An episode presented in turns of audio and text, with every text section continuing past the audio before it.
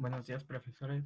Espero que todo esté yendo muy bien. Espero que su semana haya sido eh, productiva y buena.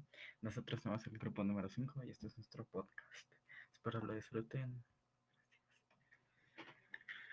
Sobre lo que voy a hablar yo es el autoengaño, admiración y mentira a sí mismo.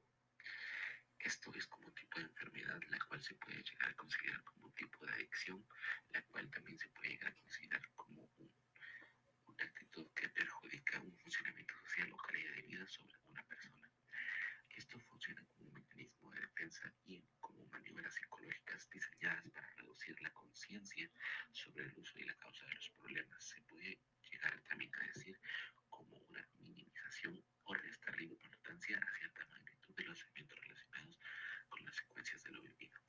A lo que me quiero referir como autoengaño es que eh, eh, nuestro propio, nuestro mismo cuerpo, nuestra propia mente puede llegar a, decirnos propias mentiras cuando lo que quiere es ocultar la verdad sobre cierta enfermedad que podemos llegar a tener por, todo, por todos los problemas sobre el tema que estamos abarcando.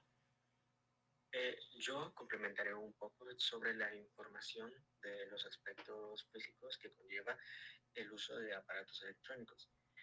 Pues entre los muchos beneficios que puede conllevar el uso de este tipo de aparatos, como lo son los celulares, computadoras, eh, etcétera, también conllevan sus consecuencias si no cuidamos eh, de nuestro propio horario de uso o incluso cosas insignificantes como lo es, no sé, em, el brillo de las pantallas de los celulares, teléfonos o computadoras o la postura al utilizar estas cosas también, eh, lo cual puede ocasionar enfermedades o discapacidades a nivel físico.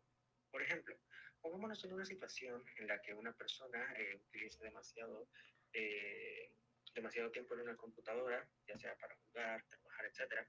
Eh, esta persona más adelante podría generar síntomas en la muñeca, los cuales pueden ser tendinitis u otras enfermedades, por estar tanto tiempo apoyado. Al mismo tiempo, los usuarios de dispositivos celulares generan esta misma enfermedad, pero en el tendón del también se pueden generar desbalances en el tiempo de sueño de una persona, cual ocasiona cansancio, estrés y perjudica laboralmente de forma eh, de más adelante. Y esto sigue, eh, principalmente también hace daño dependiendo de, los utilizadas al manejar tipo de dispositivos, como el dolor en el cuello causado por la fricción eh, continua del mismo, lo que provoca que la estructura natural de la columna se degenere o que los músculos del cuello tengan que trabajar más para lograr sostener el peso de la cabeza.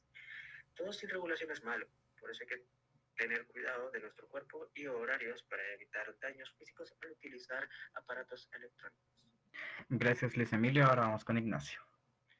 Es bien sabido por todos que la tecnología trae consigo muchos beneficios.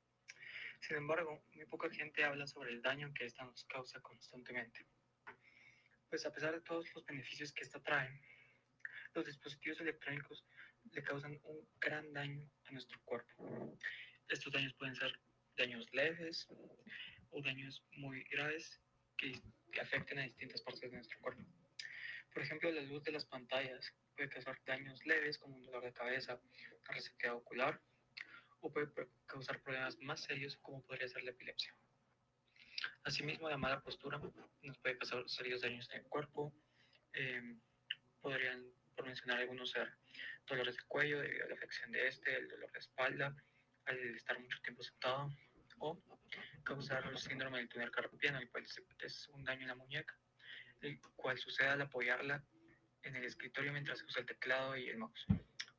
Otra parte de nuestro cuerpo que se ve muy afectada por el uso excesivo de la tecnología son los oídos, ya que al usar audífonos a un alto volumen muy constantemente puede causar daños como la sordera o la hipocausia. Gracias Ignacio por completar la información de Luis Emilio. Eh, Santiago, por favor. Hablar de los trastornos y comportamientos que nos trae la tecnología. La tecnología ocupa una gran parte de nuestra vida cotidiana, principalmente para los jóvenes, ya que estamos en constante revisión de nuestras redes sociales. Al momento de que nos quiten o nos digan que no tenemos que usar mucho las redes sociales o nosotros mismos decidamos no usarlas mucho, la mayoría de veces intentamos crear un pretexto para poder usarlas. Esto nos hace ver de que estamos creando una adicción a la tecnología. También el momento en que se nos acabe la carga, nos quedamos sin señal internet, o cuando perdamos el teléfono nos podemos llegar a sentir estresados. Y esto es un síntoma de trastornos con la tecnología. Y a continuación mi compañero hablará sobre algunos trastornos que nos trae la tecnología. Algunos trastornos por el, por el uso excesivo de la tecnología. Puede ser que el sistema nervioso central se ve muy afectado por los campos electromagnéticos y esto llega a generar fatiga o, perdón, fatiga, trastornos del sueño o pérdida de memoria. También en un muy mal caso se pueden generar tumores cerebrales, lo cual ya, ya es bastante serio.